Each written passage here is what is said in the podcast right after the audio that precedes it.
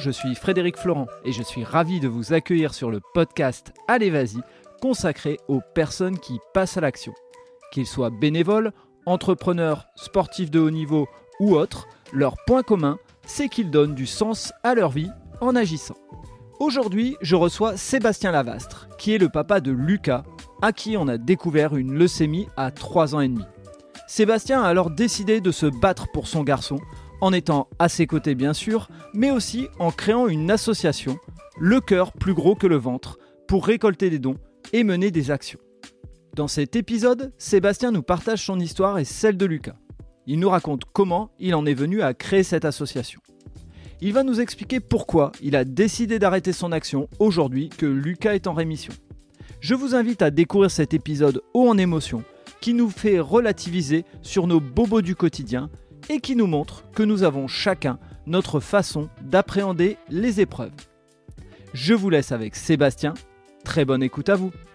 Donc effectivement, je pense que c'est vraiment un, hasard énorme, mais euh, les gens ne vont pas le croire. Mais effectivement, euh, j'avais pas vu que tu avais déjà fait un Histoire de Daron, euh, le podcast de mon frangin. On est avec Sébastien, Sébastien Lavastre. Bonjour Sébastien. Salut Frédéric. Alors Sébastien, je te reçois sur le podcast parce qu'il y a un, post LinkedIn que j'avais vu il y a quelques mois euh, en arrière, j'avais pas encore lancé le podcast, qui parlait de toi avec ton fils, qui m'avait touché. Et puis dernièrement, j'ai revu passer euh, un post qui parlait du fait que euh, bah, cette association que tu avais créée, tu allais la fermer et ça me euh, ça m'intéressait de savoir un petit peu quelle était euh, la démarche et, le pourquoi de cette association et aussi euh, pourquoi l'arrêter. Donc, bah, j'aimerais que tu me parles un petit peu de qui tu es, de ton histoire, ce qui t'a amené à créer l'association, et puis bah, les dernières actions que vous allez mener avec pour pouvoir justement communiquer avec les gens et faire cette, cette dernière action avec un maximum de soutien. Alors, je m'appelle Sébastien, j'ai 36 ans, je vis à Lyon avec euh, mon épouse Mélanie, mon fils Lucas et, ma fille Léa. Euh, en 2016, le, 21 juin 2016, euh, on a appris que notre petit garçon Lucas était atteint d'une leucémie, un, cancer du sang.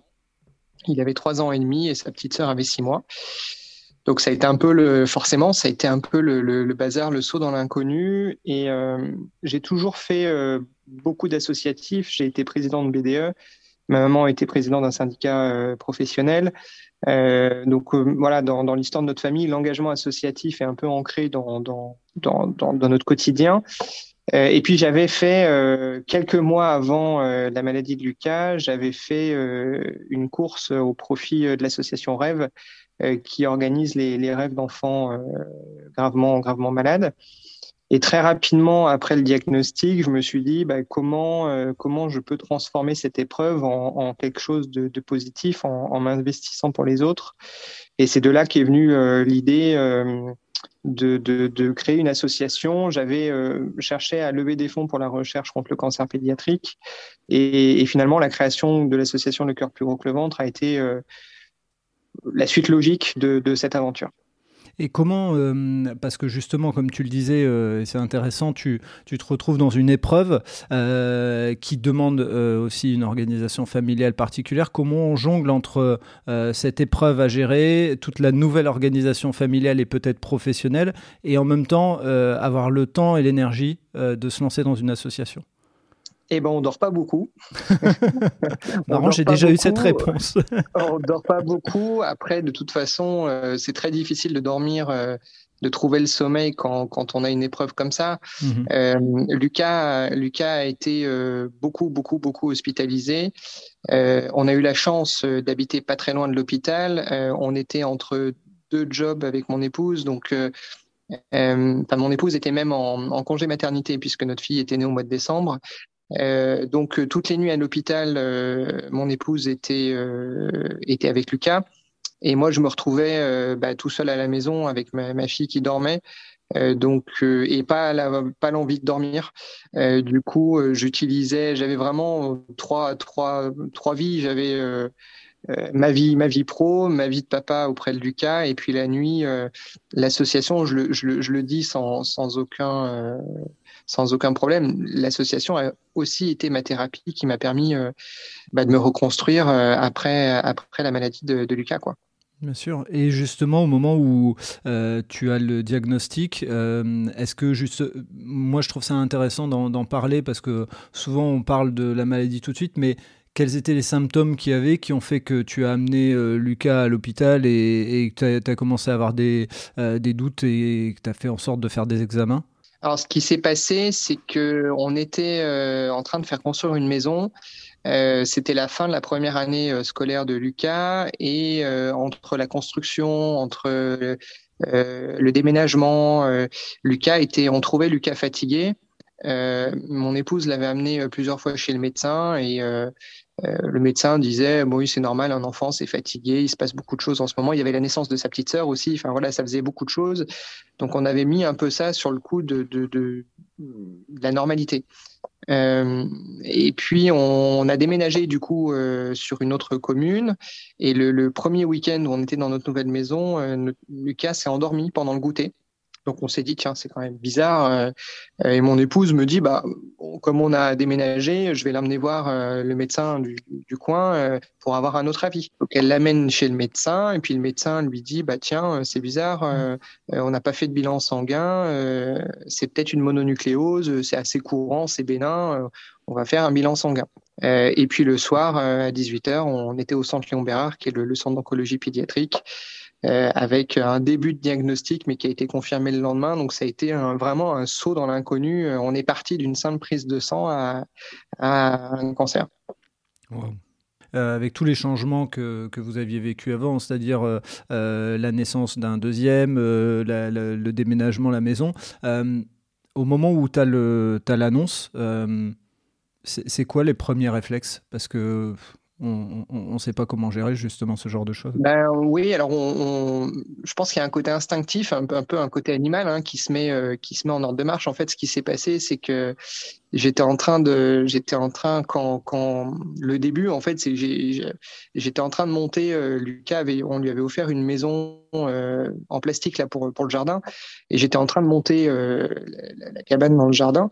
Et puis par la fenêtre je vois mon épouse décrocher le téléphone. Et puis tout de suite je vois son visage je comprends qu'il y a quelque chose qui qui se passe. euh, et puis euh, je la vois prendre ses affaires, partir en me disant euh, vite, faut que j'aille voir le médecin, c'est grave. Donc je suis resté une demi-heure avec Lucas en me disant Mélanie est partie, c'est grave. Qu'est-ce qui se passe quoi? Ça a été, je pense, les 30 minutes les plus, plus longues de ma vie. en fait, c'était le médecin généraliste qui appelait mon épouse pour lui dire venez, il faut que je vous parle. Et mon épouse était professionnelle de santé, elle était technicienne en anatomopathologie, donc la maladie pédiatrique, c'était son, métier. Donc euh, elle a eu tout de suite, voilà, je pense que quand le médecin lui a parlé, elle a compris tout de suite qu'il y avait vraiment quelque chose qui, qui, pas bien. Et après, en fait, c'est on débranche le cerveau, on se met en pilote automatique, euh, on appelle mes parents pour qu'ils viennent garder notre fille, et puis, et puis, et puis on saute dans la voiture et on file on file à l'hôpital euh, qui, est juste à côté de chez nous par chance. Donc finalement, le saut, il a été très très très rapide. Quand tu arrives à l'hôpital, euh, je suppose que ça doit être un peu euh, comme on l'a peut-être certains l'ont vécu. tu as l'impression que bah, il faut très vite agir, etc. Alors qu'en fait, eux, ils ont une vision des choses plus long terme, on va dire, entre guillemets, par rapport à la situation. Et donc quand vous arrivez, comment vous êtes pris en charge?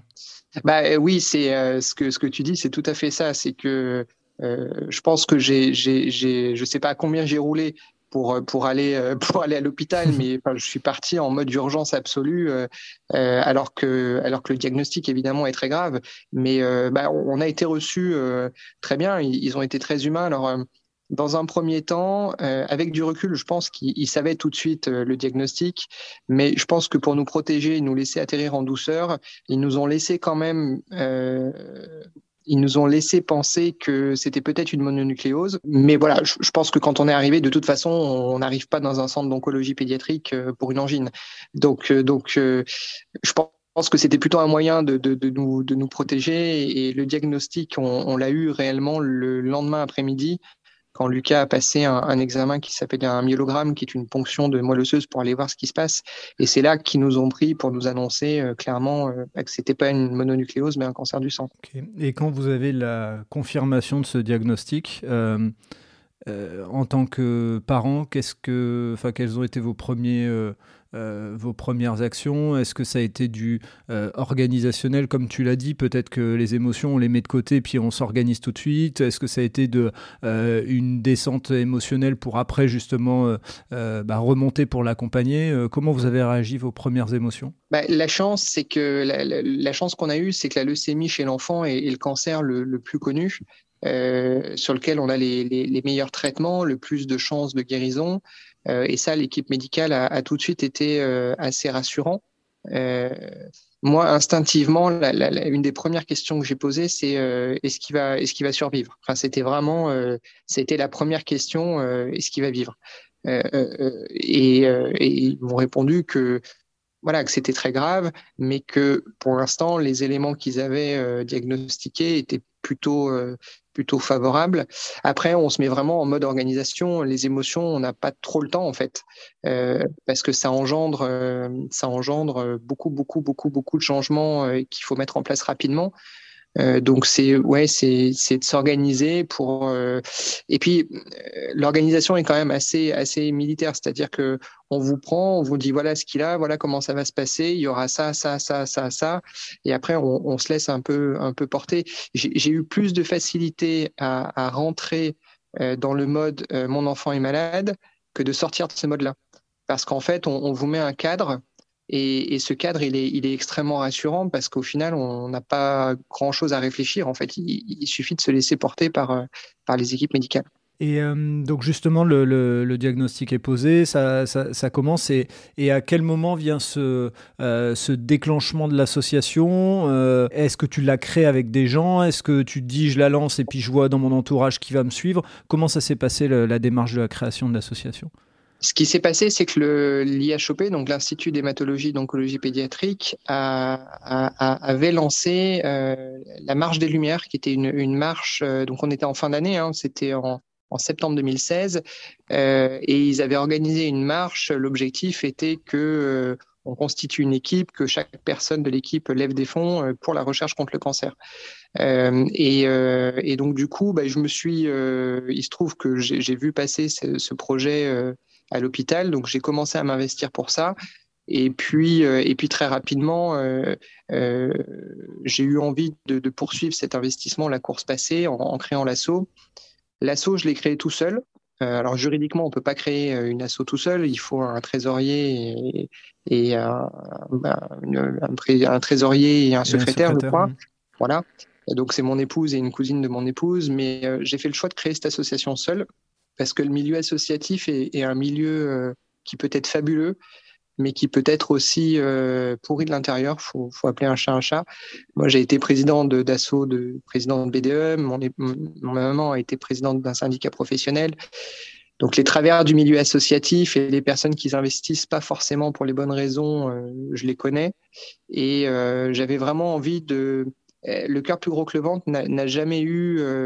Il y, a toujours eu ce souhait de la fermer. Euh, en 2021, qui était l'année de, la rémission totale de Lucas. Euh, dès le début, j'avais, ce souhait-là.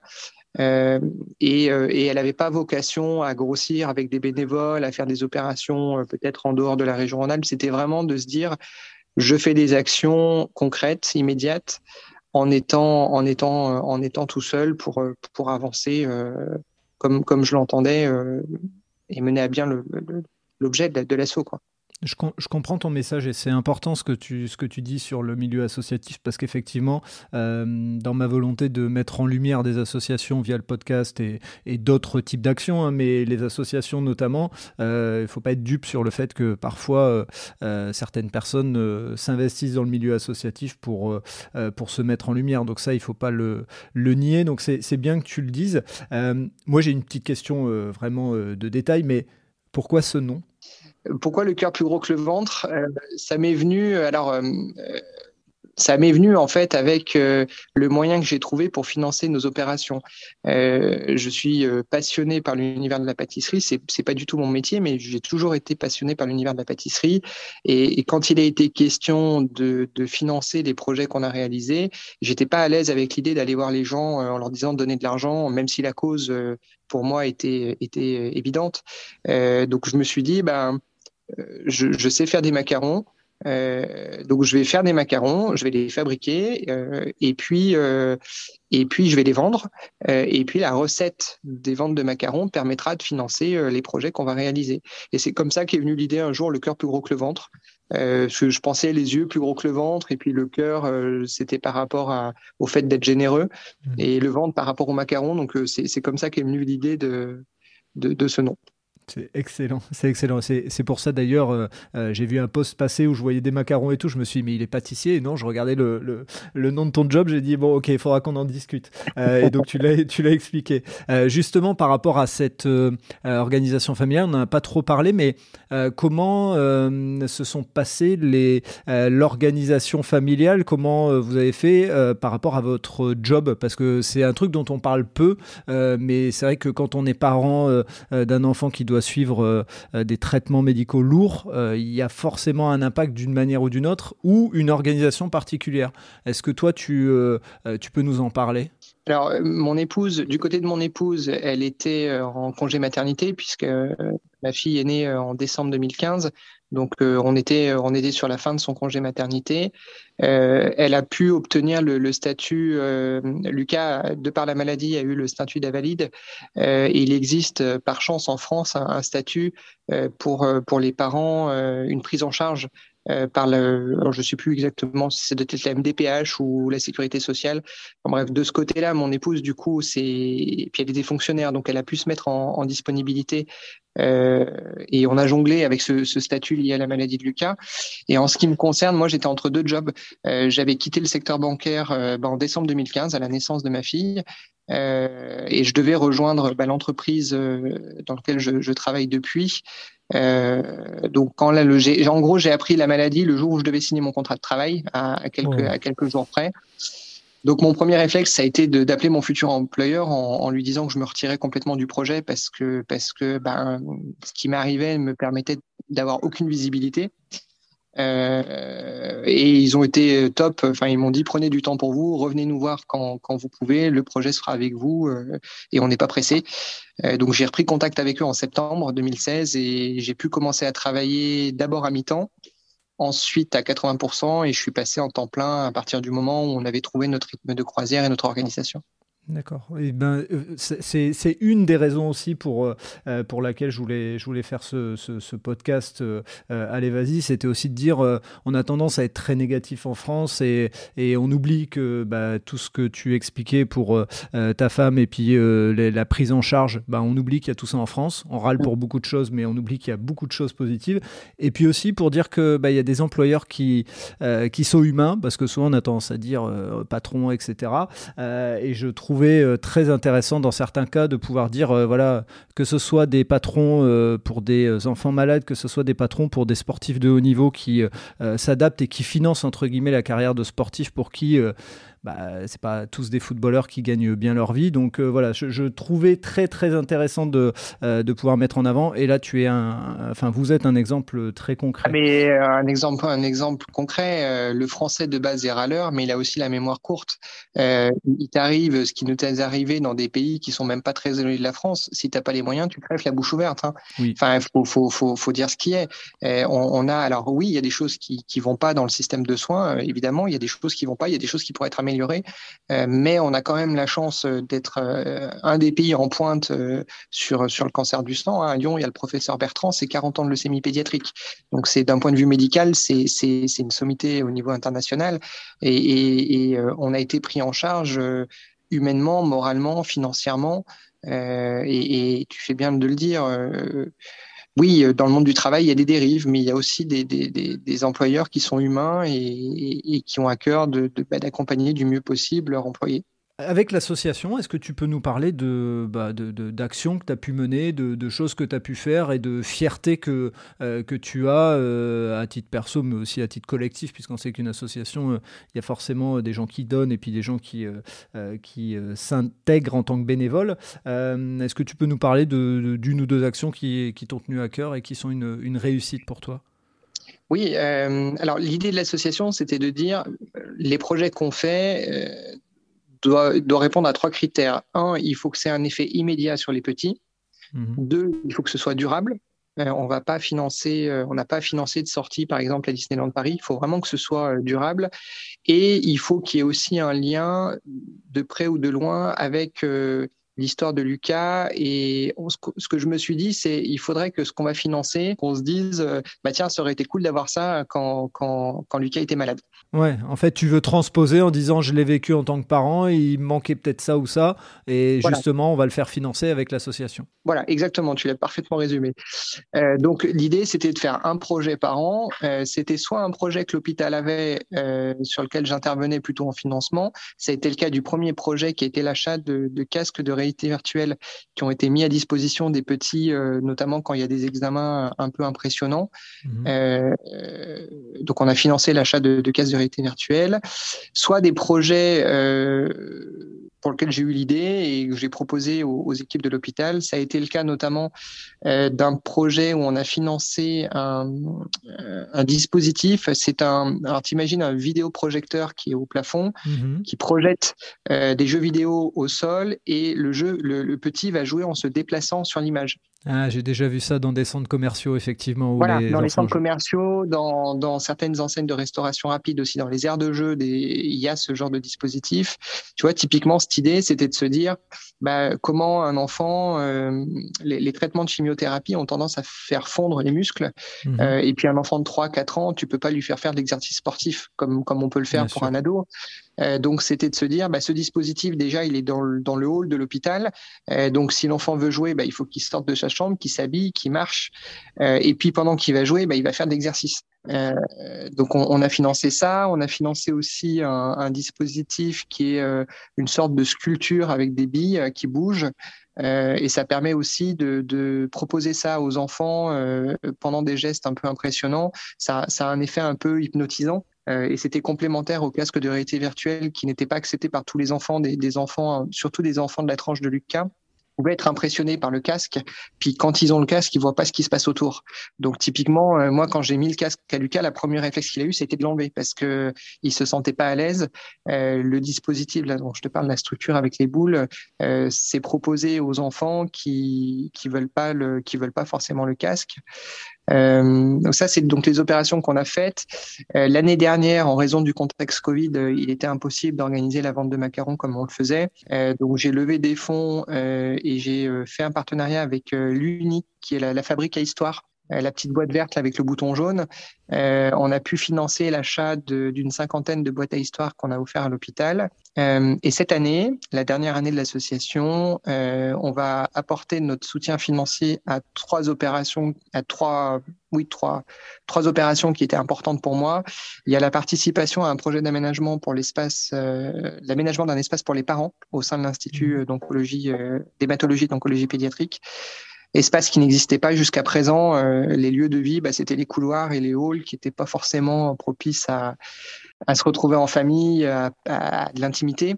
Euh, il y a la participation à un projet de recherche euh, qui vise à réduire la toxicité des chimios euh, sur les enfants, parce qu'il n'existe pas. J'écoutais tout à l'heure le, podcast de Wonder Angostin. il n'existe pas de traitement pour le cancer pédiatrique. Ce sont des traitements d'adultes qui sont dosés pour les enfants, mais à défaut d'avoir des traitements pour les enfants, il y a des chercheurs qui cherchent à réduire la toxicité des chimios qui soignent, mais qui font aussi beaucoup de dégâts.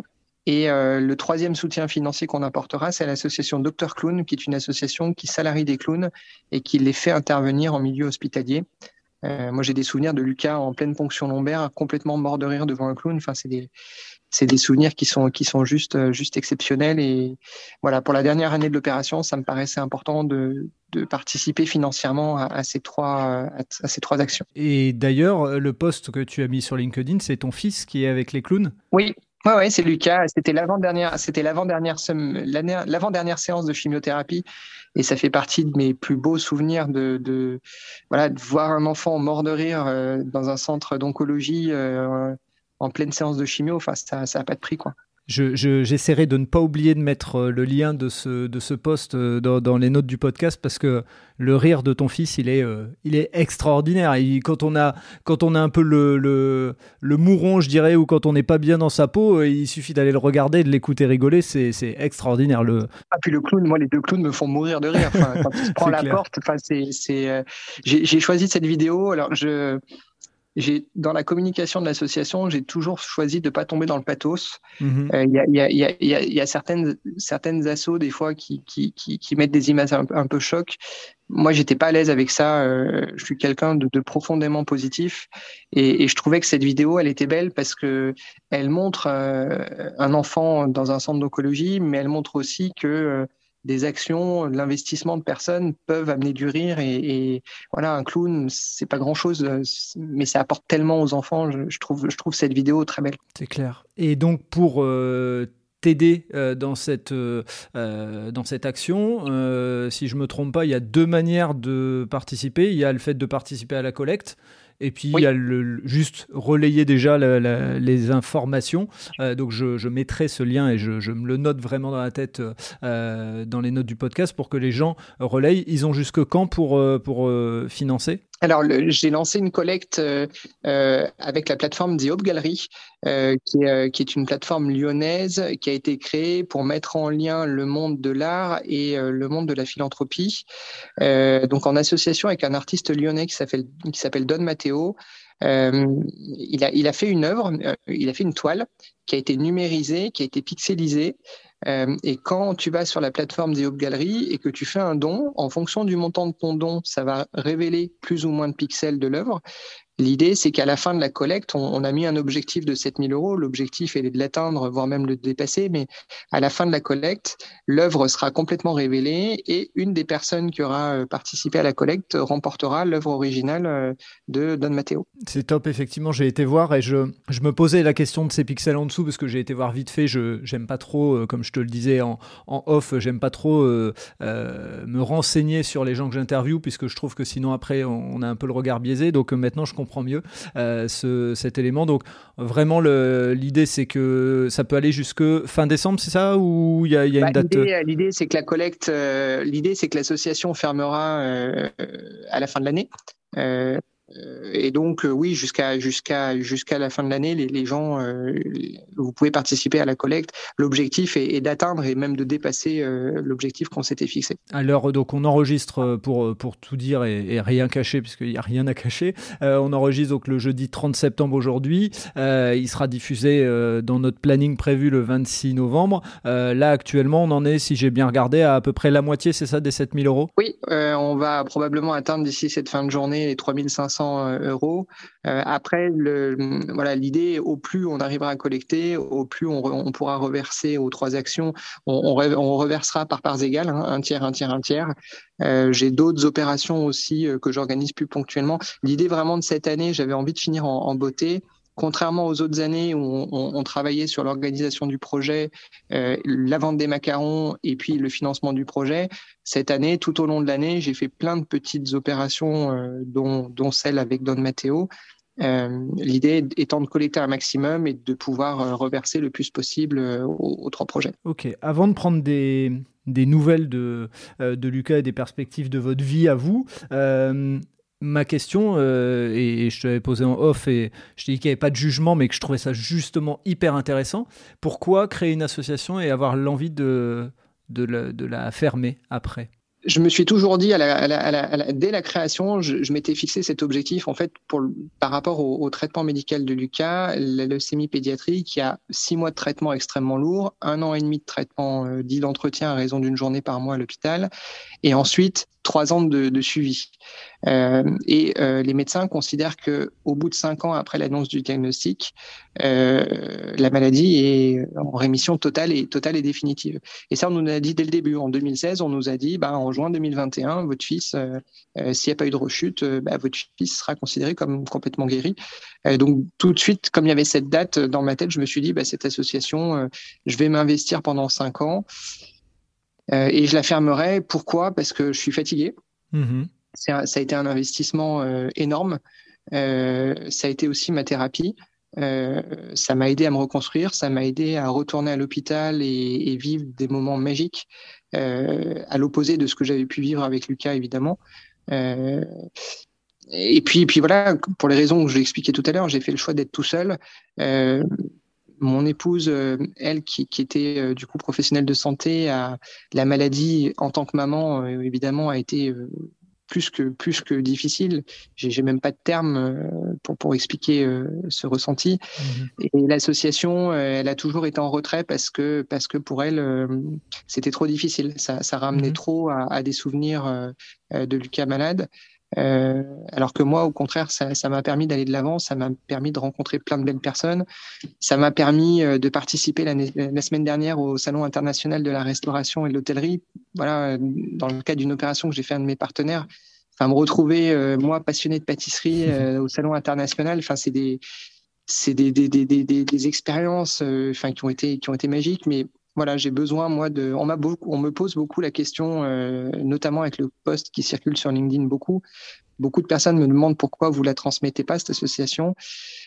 Cet asso, c'est mon troisième enfant. J'ai Lucas, j'ai Léa et j'ai l'association et, et je me sens pas de, la transmettre. Euh, et puis, elle est liée à l'histoire de Lucas et aujourd'hui, Lucas est guéri et, et pour moi, euh, voilà, c'est euh, ce souhait de, tourner cette page. Alors, je continuerai à m'investir, mais en étant moins moteur, en étant, voilà, je compte m'investir auprès de Dr Cloud, mais en le faisant de manière plus ponctuelle et, sans ce cadre associatif qui, qui prend énormément de temps et énormément d'énergie.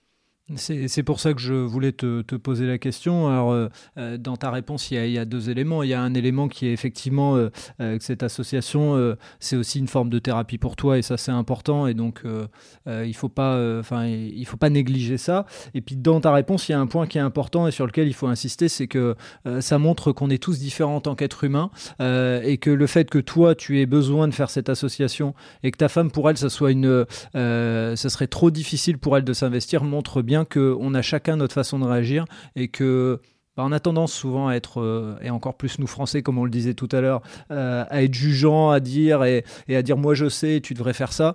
Mais au fond, euh, chacun, enfin chacun fait ce qu'il veut et, c'est pour ça que je voulais te poser cette question parce que moi je trouve que ça a du sens, tout comme si tu avais continué l'association, ça avait du sens et c'est important de de redire qu'on est, euh, qu'on est tous euh, des êtres humains et qu'on a notre façon de, réagir face aux choses. Donc, euh, c'est merci pour cette, cette réponse. Et donc, bien sûr, ma question, c'est bah, maintenant qu'on a passé juin 2021, comment va Lucas? Bah, Lucas va très bien, hein. il, est en pleine forme. Euh, maintenant, on, est dans, dans, les effets secondaires, enfin indirects de, de la maladie. Euh, la première vraie année scolaire de Lucas a été son CP, puisqu'en mhm. fait, il a bon la petite section, on va pas dire qu'elle compte pour du beurre, mais presque. Moyenne section et grande section, bah, il l'a fait en pointillé parce que il a été euh, énormément hospitalisé ou pas en état d'aller à l'école. Euh, donc, euh, donc forcément, euh, je vois moi avec avec ma fille Léa qui a fait ses, trois trois sections de maternelle, il, il est il est un peu en décalage sur sur sa vie d'écolier. On lui a refait faire son CE1 l'année dernière parce que parce que ça devenait il devenait le rythme était, était trop trop rapide pour lui. Là, cette année, on, angoissait beaucoup. Cette année, pour l'instant, ça se passe très bien. Il est rentré en CE2. Euh, il est super content d'aller à l'école. Il rattrape euh, petit à petit euh, bah, des, retards qu'il avait pu prendre. Après, la grosse difficulté qu'on a, c'est que l'histoire de vie de Lucas fait qu'il a baigné pendant deux ans dans un milieu d'adultes, euh, entouré de médecins. Donc, il, est un peu en décalage par rapport aux enfants de son âge. Il, est très à l'aise avec les adultes. Euh, il a beaucoup d'empathie. Il, est vraiment très à l'aise dans la communication. Euh, et donc, il y, a, ce décalage avec, avec les enfants de son âge. un, garçon de, de 9 ans, ça, ça, se roule par terre, ça tape dans un ballon. Lucas est, pas, est pas attiré par des choses forcément de son âge. Euh, mais ça fait partie de sa vie, de son histoire, et, il fait beaucoup de musique, il s'intéresse à plein de choses, et c'est euh, on va dire que c'est un peu temporaire, mais qu'au fond, euh, ça, va faire de lui une très belle personne. J'espère, je, le souhaite, je, le souhaite. La chance que j'ai aussi, c'est que la fin de l'association arrive à un âge où Lucas comprend les choses. À, à 9 ans, il s'intéresse beaucoup, il me pose beaucoup de questions, donc j'essaye de, j'essaye de lui expliquer. puis un soir, il m'a dit Papa, je suis fier que tu t'investisses pour les enfants malades. Enfin, ça m'a retourné. Quoi. Je me suis dit, c'est, je trouve ça encore plus chouette que maintenant il comprend. Et je trouve qu'en tant que papa, c'est à nous, de, en tant que parents, c'est à nous aussi de, de, de, donner des valeurs à, nos enfants, surtout dans le monde de taré dans lequel on, vit.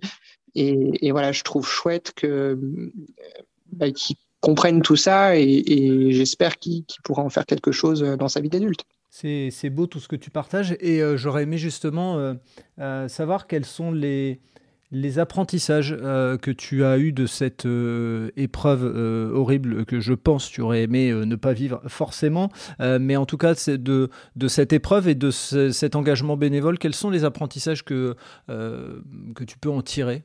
Bah, Que la vie est belle tout simplement. Enfin, on a tendance, on a tendance à le perdre hein, de, vue. Que la vie, que la vie est belle, qu'il faut savoir profiter euh, des gens qu'on aime, euh, de faire attention aussi à, l'équilibre de vie pro, vie perso, à l'équilibre vie pro, vie perso. Enfin, et puis de se dire aussi qu'on la chance, on a la chance d'être dans un pays euh, qui est quand même, on en parlait tout à l'heure, où, la prise en charge est, quasi totale. Euh, alors, moi, je, je dis toujours la même chose, mais je considère que c'est une chance, moi, d'être passé par là. Alors, je peux le dire parce que Lucas est guéri, mais je considère que c'est une chance d'être passé par cette épreuve. Euh, j'avais 30 ans quand, quand, le diagnostic est tombé. Euh, Aujourd'hui, il, me reste toute la vie devant moi pour en profiter, pour me dire que bah il y a des choses, ouais, des fois des choses qui sont énervantes, euh, qui donnent pas le sourire, mais c'est pas grave. En fin de compte, la vie, la vie, elle est belle. Il faut pas, il faut pas le perdre de vue. C'est un superbe, superbe message. Euh, quels sont les les souhaits que vous avez avec, euh, euh, avec ta femme et avec euh, les enfants. Est-ce que vous avez des envies de dire, bah, maintenant qu'on est resté un petit peu enfermé dans cette, dans cette épreuve et qu'on en est sorti, on a des, des, grands rêves ou au contraire, justement, on a des rêves tout simples? Non, on n'a pas de, on n'a pas de rêve particulier. On, on, s'était dit toujours qu'on qu'on ferait quelque chose de, de marquant pour le, le, pour juin 2021 donc on, voilà, on, avait ce souhait, on, s'est fait un, super séjour à, Disneyland Paris, on a fait une surprise aux enfants. Euh. on avait vraiment ce 21 juin 2021, c'était une date euh, qu'on attendait, euh, qu'on attendait beaucoup. Maintenant, non, on n'a pas de pas de rêve particulier. L'idée, c'est de, continuer à de continuer à accompagner du mieux possible Lucas, qui s'épanouisse et qu'on arrive à s'éloigner de la maladie qu'on n'oubliera jamais, mais mais l'objectif, c'est qu'elle qu prenne quand même de moins en moins de place dans notre vie. Et c'est aussi pour ça que, que, que j'ai le, le, souhait de, de fermer l'association. Et euh, une question, et, et après on, on, pourra passer à la conclusion, mais parce que souvent on l'oublie. Euh, comment comment vous, avez géré euh, euh, ta fille pendant cette période-là aussi? Parce que souvent, on a tendance à, euh, mettre beaucoup, enfin, un vrai focus sur l'enfant malade, et c'est tellement normal qu'il n'y a pas de souci là-dessus, mais on sait que aussi, des fois, le deuxième ou les autres enfants ont, peut-être un peu de mal à, trouver leur place. Comment ça s'est passé pour vous?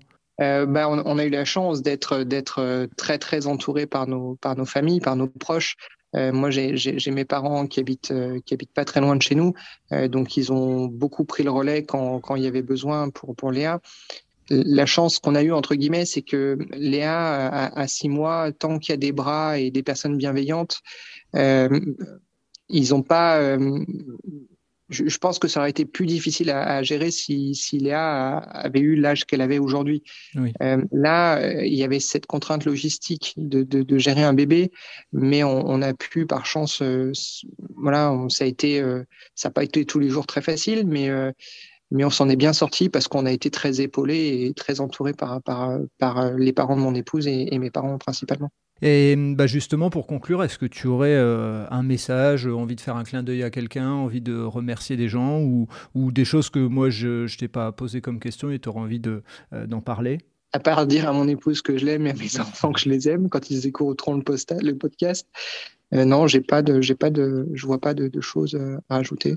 Bon, c'est déjà un, un, sacré super message. C'est pas, mal.